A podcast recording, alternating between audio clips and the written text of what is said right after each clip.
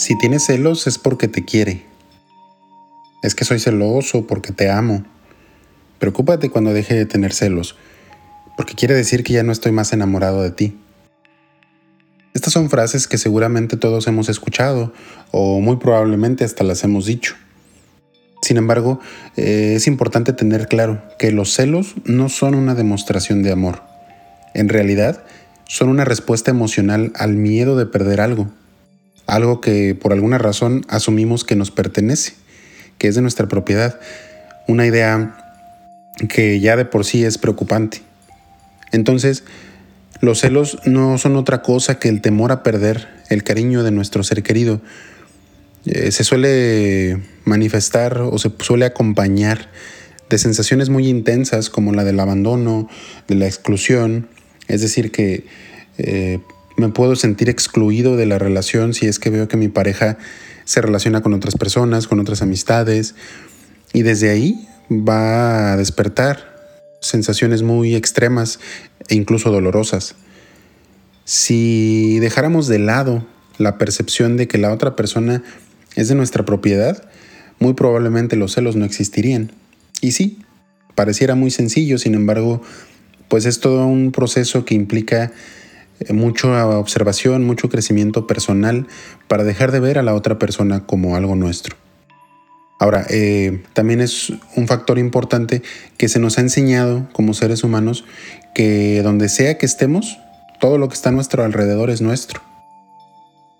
Nos quedamos con algo porque nos gusta, nos hace bien, lo disfrutamos y queremos que esté a nuestra merced cuando sea que nos apetezca. Pero esto es una postura muchas veces muy individualista porque ya en el caso de las relaciones de pareja, pues la, las emociones, las, eh, el gusto de la otra persona también es igualmente importante. Para esto es importante llegar a un equilibrio en donde yo como persona no nada más busque mi bienestar o lo que a mí me satisface, sino también ir eh, evaluando, ir compartiendo, ir midiendo qué es lo que a la persona que está conmigo también le, apetece o le gusta. De nuevo, no podemos pretender que la otra persona sea un objeto que hace lo que queramos, cuando queramos, como queramos, dónde y las veces que lo deseemos. Por otro lado, eh, es importante que los celos no se repriman. Esto no quiere decir que voy a ir con la otra persona y la voy a cuestionar y la voy a reclamar y la voy... No.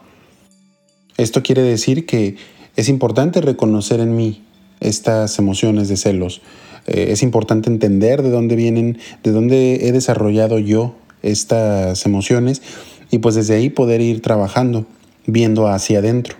Esto no tiene nada que ver con la otra persona. Muchas veces me topo en consulta eh, personas que viven con una persona celosa y que tratan de ayudarlo, tratan de explicarle, tratan de entenderlo, tratan de...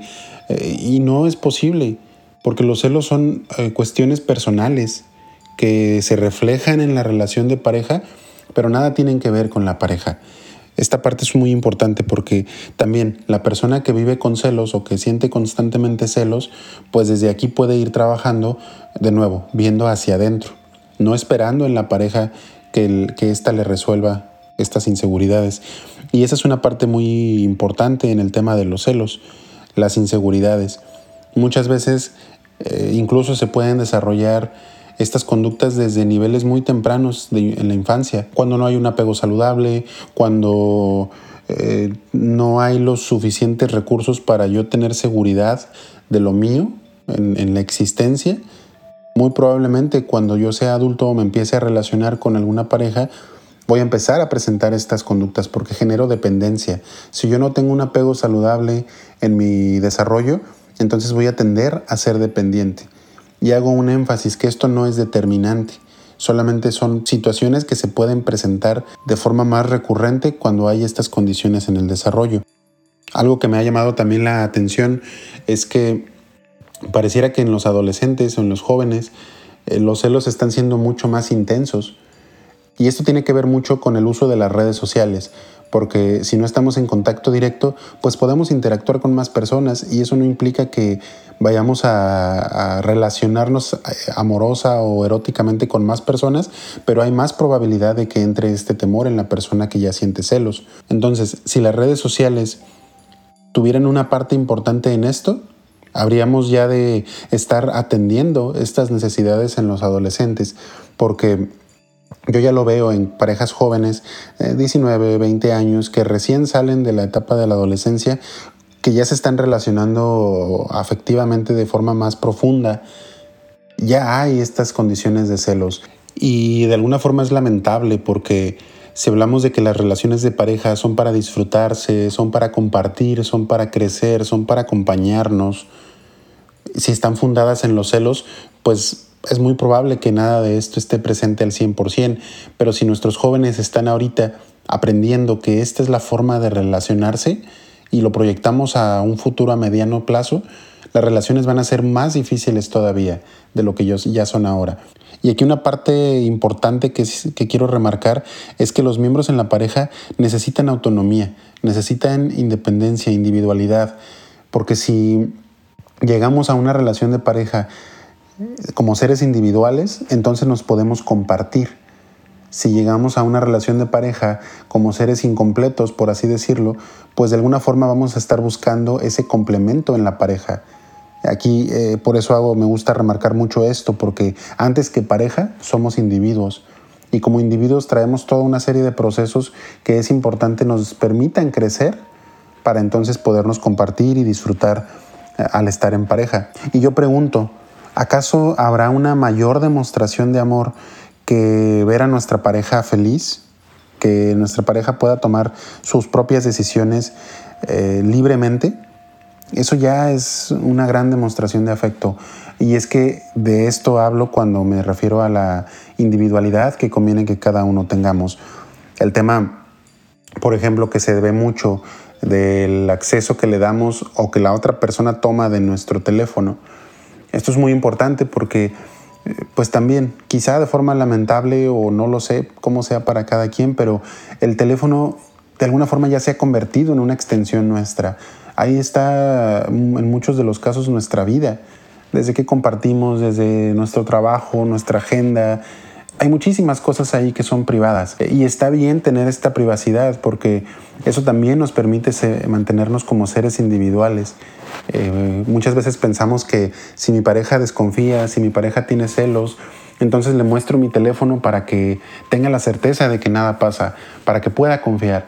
Sin embargo, lo único que se hace con esta conducta es reforzar la desconfianza, es reforzar los celos. Entonces, ahorita como un medio tan importante que es el teléfono móvil, es importante de evaluar si vamos a compartir nuestra vida que está ahí con la pareja o queremos mantener esta privacidad, porque eso nos va a fortalecer individualmente de nuevo para poder compartirnos en pareja. Pero entonces, ¿qué podemos hacer para acomodar los celos? Lo importante en cada uno de nosotros pues es dirigirnos a la raíz que los esté generando. Es entendible que todos tengamos partes nuestras que no nos gustan o que quisiéramos mejorar. lo importante aquí es que no rechacemos esas áreas de manera destructiva y que en su lugar pues podamos integrarlas para poder crecer. Entonces es necesario invertir en nosotros mismos, trabajar en nuestra autoestima, eh, ver hacia adentro, fortalecernos desde el interior. Yo hace ratito mencionaba algunas posibles causas de los celos desde el desarrollo infantil. Eh, bueno, pues eso no es excusa, que si yo no desarrollé un apego saludable en mi infancia, ya entonces voy a ser celoso y ni modo. No, yo puedo desde que soy consciente ya de estos celos, porque somos conscientes de ellos, empezar a trabajar en mí y empezar a reforzar en mí como adulto ya, como persona consciente, estas situaciones. Mucho se dice que una persona que siente celos no se puede curar, por así decirlo. Yo no estoy de acuerdo con eso, yo pienso que sí puede haber cambios, pero dependen solamente de la persona. Como pareja de una persona con celos no podemos nosotros ayudar mucho, porque si tratamos de demostrar, como yo decía hace ratito en el ejemplo del teléfono, que la persona puede confiar, solamente estamos reforzando más la desconfianza o los celos. Entonces, no es algo que dependa de nosotros. Eh, también habría que revisar si, si yo estoy con una persona que siente celos y trato constantemente de ayudarlo, de ayudarla, pues también ver qué onda conmigo.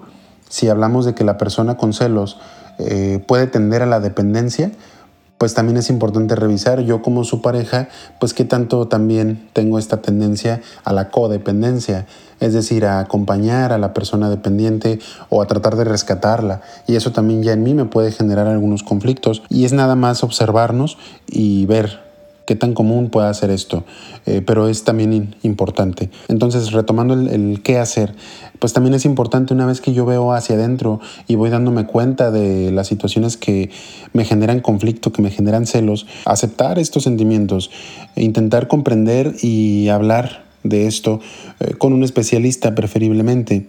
Es importante evitar que estos celos eh, saboteen nuestras relaciones de pareja. Muchas veces detrás de una conducta celosa pues pueden esconderse otras cuestiones que, tienen que ver a lo mejor con la personalidad y la mejor herramienta sin duda pues es acudir con un psicoterapeuta para poder trabajar estas áreas. Y esa es mi invitación, a que revisemos personalmente qué hay en nuestro interior que pueda estar generando celos en nosotros o que si estamos con una persona que siente celos y que nos está celando constantemente, pues también revisemos qué impacto tiene eso en nosotros y para qué es que permitimos esta serie de conductas. Te quiero agradecer ahora por pues haberte dado nuevamente unos minutos para escuchar este podcast. Eh, te invito a seguirme en mis redes sociales, en Instagram, en Facebook. Me encuentras como Orlando Pérez, psicólogo. Eh, para mí va a ser un placer también que puedas compartir conmigo tus dudas, tus inquietudes sobre este o cualquier otro tema y con mucho gusto podré tratar de responder tus dudas. Hasta el próximo episodio.